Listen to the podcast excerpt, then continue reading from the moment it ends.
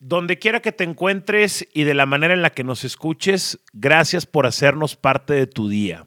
Yo soy Aldo Farías y hoy les voy a platicar la historia de un jugador de videojuegos que era muy, pero muy malo.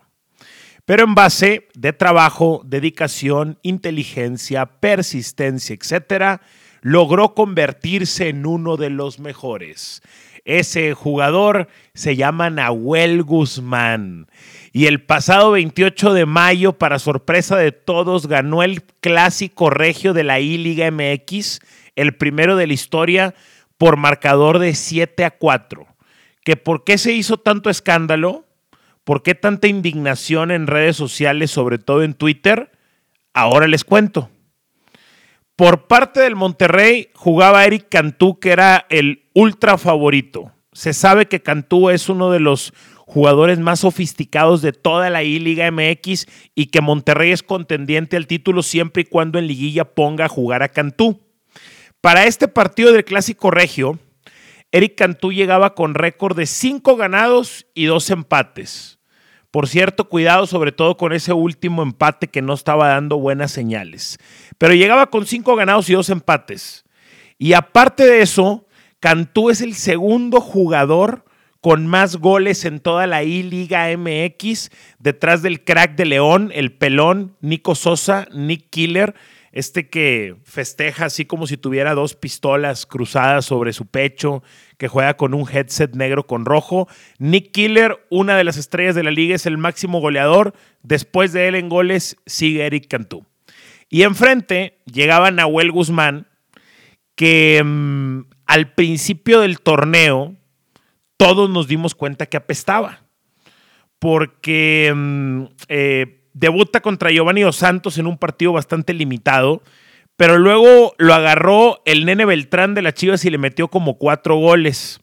Para suerte o mala suerte de Nahuel, porque primero creo que es mala suerte y después buena suerte, esos dos partidos altísimos en rating. Y evidentemente Tigres lo sabe. O sea, la razón por la cual Nahuel ha jugado los tres partidos mediáticamente más importantes Em, que es Chivas, América y Monterrey, pues es precisamente por eso, precisamente porque Tigres tiene claro que el principal propósito en este torneo es entretener más allá del resultado. Todo lo contrario al fútbol con humanos, en donde está claro que la postura de Tigres es primero conseguir el resultado, el triunfo, el campeonato y después preocuparse por la falta, por la parte del entretenimiento. Ahora, Nahuel Guzmán llegaba entonces con tres derrotas y un solo triunfo en el torneo. Ahí les ve el camino de Nahuel, porque esto es clave para entender la historia. Nahuel primero pierde con Giovanni, después lo golea a Guadalajara y luego pierde 1 por 0 en el debut de Lalo Herrera contra el Puebla.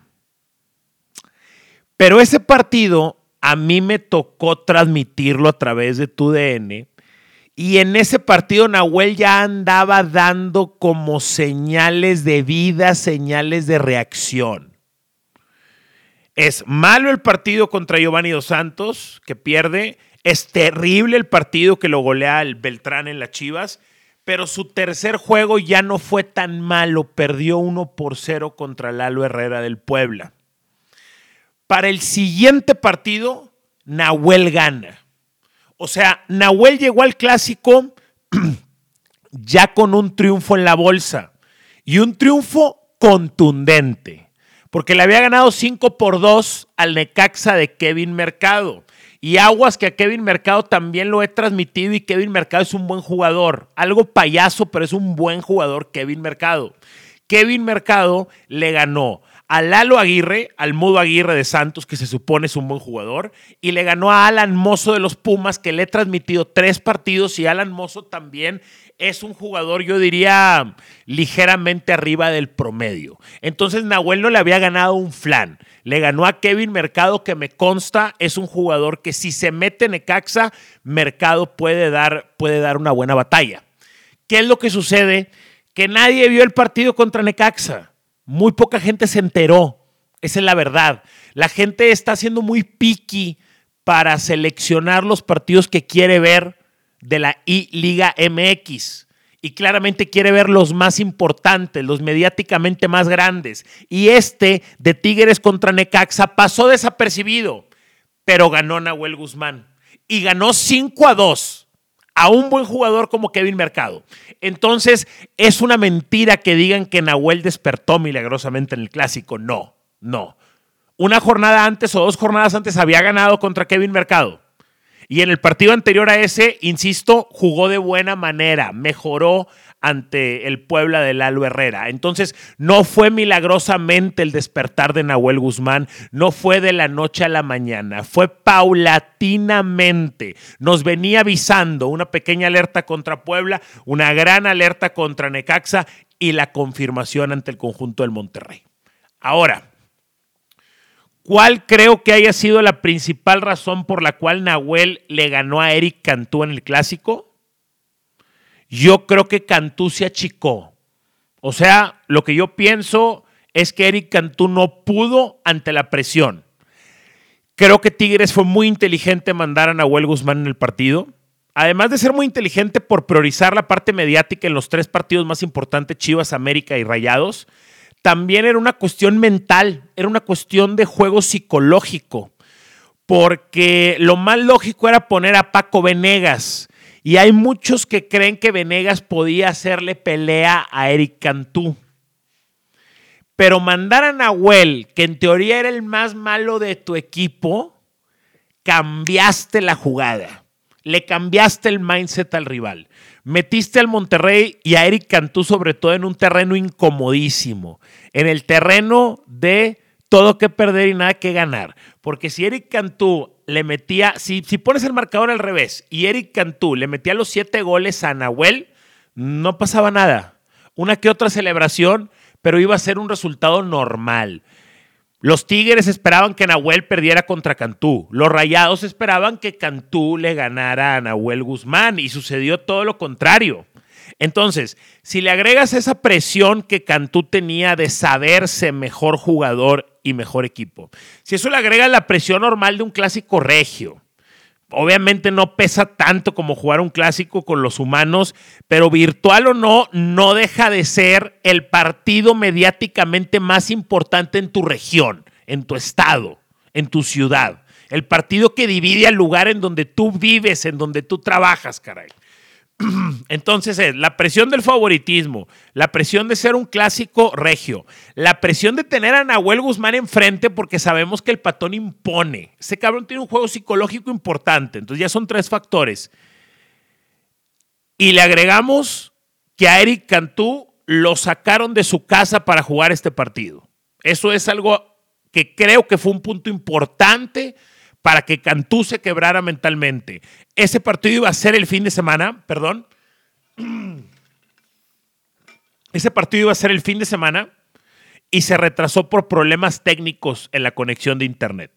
Lo que hizo el Club de Fútbol Monterrey, a mi entender un terrible error, es que se lo llevaron a jugar a las instalaciones del BBVA. Por eso ven que Cantú estaba jugando de fondo con el estadio. Pero caray, jugar en un lugar que no tiene, que no es acogedor para los videojuegos, pues no me parece una estrategia correcta. Y cambiar la sede y el momento justo cuando vas a enfrentar el partido más importante de la temporada regular, entonces eso creo que multiplica el error.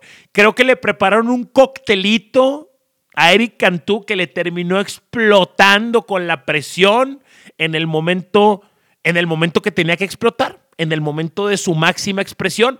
Cuenta que al coctelito así lo fueron armando, la presión del favoritismo y luego si no tiene suficiente con eso le agregamos un poco de Nahuel Guzmán. Venga, el jugador mentalmente más imponente de todo el fútbol regiomontano te lo voy a poner enfrente. Y luego aparte te saco de tu casa, caray. Ya, ya son muchos factores que creo que terminaron por llegar a la cabeza de, a la, a la cabeza de Eric Cantú y perder ese partido. Señores, señoras, damas, caballeros, déjense de cosas, déjense de mamadas, déjense de teorías de conspiración. Eso fue lo que sucedió. Luego empezaron a multiplicarse las fake news, como dice Donald Trump. Eh, terminaron agarrando un videoclip del partido contra Toluca, que por cierto, eso es importante. Si quieren comprobar el nivel de Nahuel Guzmán, tendrían que haber visto el partido contra Toluca. Lo que pasa es que a mí me encanta cómo a la gente le encanta siconear y acusan a Nahuel Guzmán de un montón de mierda, pero luego tiene un partido una semana después y no tienes ni siquiera la vergüenza de ponerte a ver el juego y ver cómo evoluciona este caso. Eh, jugó Nahuel contra un morro que se pide Rosales, si no me falla, perdón, del Toluca, que juega muy bien. Eh, de hecho, Pipe Pardo, Felipe Pardo, que es el mejor jugador del Toluca, ha dicho que este chavo es su alumno más avanzado. Busquen el partido. Diego Rosales se llama, Diego Rosales del Toluca. 3 a 3 fue el resultado. Partidazo de ida y vuelta. Nahuel Guzmán tuvo la ventaja en dos ocasiones y luego se le salió de las manos el manejo del partido. Pero es, un, es, un, es una buena partida y es un buen ejercicio para que usted compruebe que efectivamente Nahuel Guzmán subió de nivel. El cabrón se puso a jugar, se puso a practicar, se puso a preguntarle a las personas correctas y subió su nivel como prácticamente cualquier otro jugador de la liga lo pudo haber hecho si tiene la mentalidad correcta, si se dedica a hacerlo. Vean ese partido contra Toluca y creo que van a comprobar con ese 3 a 3. ¿Cómo quedó la situación de la tabla general entonces en la I-Liga MX? ¿Qué va a pasar? Pues lo que va a pasar es que faltan dos fechas por jugarse. Aunque faltan dos fechas en el calendario general, pero varía mucho dependiendo de cómo vayan los equipos. Tigres se puede meter. Y está muy cabrón que Tigres se meta. Sería un regreso muy fuerte. Eh, de hecho, sería un regreso hasta medio parecido al que Monterrey hizo en la Liga MX de Adeveras eh, para quedar campeón ahora en diciembre. Porque se veía Tigres en la lona y empezó a levantarse. Venegas fue el primero, Quiñones empezó a rascar puntitos y evidentemente el, el, el, alza de Nahuel Guzmán o el levantón que dio Nahuel Guzmán en estos últimos cuatro partidos. El de Puebla que pierde 1-0, el de Necaxa que gana 5-2, el clásico que golea a Eric Cantú y este último 3-3 ante el conjunto de Toluca. Si Nahuel hubiera ganado este partido, que insisto, lo estuvo ganando dos veces, lo tuvo 3-2 a su favor eh, eh, justo antes de irse al descanso y yo pensaba que lo iba a manejar mejor en el segundo tiempo. Fue 3 a 3, sumó un punto. Si Nahuel hubiera ganado ese partido, Tigres ya estuviera metido en liguilla. Tigres estuvieran puesto en liguilla. ¿Qué es lo que pasa? Que no alcanza a meterse a liguilla, pero se queda a un solo punto de Monterrey.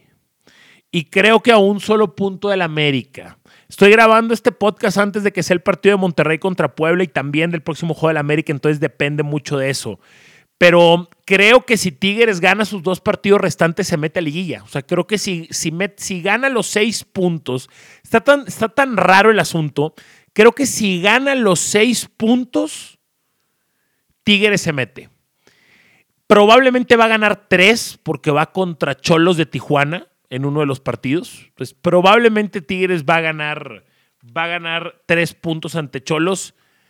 Que, que, te diré que hoy Cholos le Bueno, no, cabrón, porque Cholos le ganó ya a León de Nick Killer, pero Cholos es de los peores equipos del torneo, caray. Entonces, bueno, va a tener ese partido de Tigres contra Cholos y luego va a tener partido contra León. O sea, va a enfrentar a uno de los peores en la tabla general contra uno de los mejores en la tabla general. Eso es lo que le toca a Tigres, Cholos y León. Y creo que mm, creo que tienen que dividir los juegos, uno para Venegas y uno para Nahuel. Creo que eso es lo que deben de hacer. Y, y si Tigres se mete, se va a poner muy interesante. Ojalá se mete Tigres y que se quede Rayados, evidentemente también, y que se quede América, a ver cuál se puede caer. Necaxa también la está buscando, porque se va a poner padre. Yo estoy seguro, de repente la industria entró un poquito en pánico, porque ustedes saben que nuestro plan de salvación fue la I-Liga MX. Ustedes le pueden tirar mucha mierda, pero gracias a eso se, se han podido conservar muchos empleos en la industria de la televisión y del fútbol. Y mm, entonces se mostró dinamismo, se improvisó lo de la I-Liga MX y yo siento que es como un torneo normal. Al principio los ratings muy altos, las primeras dos semanas lo vieron como 30 millones de personas, pero luego el rating fue bajando paulatinamente y la gente se va alejando, se va interesando cada vez menos. Son demasiados partidos, me parece normal. Pero en el momento en el que arranque la liguilla, yo creo que la gente se va a volver a meter. No va a ser una liguilla de ida y vuelta, va a ser una liguilla de knockout a un solo partido. Entonces, creo que ya si de repente te cruza un Tigres América, un Tigres Rayados, un América Chivas, un Chivas Tigres, pues como que se empiezan a involucrar los sentimientos porque al final de cuentas son los colores, ¿sí? No es tan serio, no es nada serio como un partido de temporada regular de Liga MX. Sé que es virtual, sé que es un videojuego, pero también sé que no dejan de representar a sus equipos. Entonces, de alguna u otra manera, te terminas ganchando, pues. O sea, si tu equipo de repente está en la semifinal o en la final, pues yo creo que a huevo vas a prender la televisión o lo vas a conectar a través del internet para verlo. Eh, Raza, eso fue lo que, lo que pasó en el caso de Nahuel Guzmán. Eh, empezaron a llover las fake news ahora en este partido contra Toluca, que si el control estaba apagado, que si el foco, que si no el foco. Este, es ardor. Ustedes ya saben que así es este juego. ¿Saben lo que provoca Nahuel Guzmán? Em, provoca amor, provoca odio, pero nunca provoca indiferencia. Y es increíble que así como eh, provoca semejante ardor en las redes sociales con situaciones de la vida real, lo pongo, o con situaciones eh, de la Liga MX, es increíble cómo ahora lo pudo lograr con el control del PlayStation, güey. O sea, caray, tuvo el mismo efecto en los videojuegos que en la cancha, tuvo el mismo efecto en la I-Liga MX que en la Liga MX. Ese es Nahuel Guzmán. Muchos hemos dicho que es el, que es el jugador más odiado de la liga. Sí es uno de los más odiados definitivamente, y eso es por su éxito y por su manera de ser. Obviamente no le debe de preocupar, espero. Pero más que odiado, hoy estoy convencido que Nahuel Guzmán es más incomprendido. Nahuel es más incomprendido que odiado, definitivamente. Y, y saben algo, creo que al final de cuentas el, fútbol o la vida le va haciendo justicia al que hace bien las cosas. Y a Nahuel le ha puesto diferentes situaciones, diferentes oportunidades que él ha aprovechado porque creo que ha hecho lo que tienes que hacer para que te rindan, para que te rindan esos frutos. Oigan, por cierto, nada más los voy a dejar con esta reflexión a ver qué piensan. Luego armamos otro podcast para esto. Desde Cuauhtémoc Blanco, yo no veía un mejor villano que Nahuel Guzmán en la Liga MX.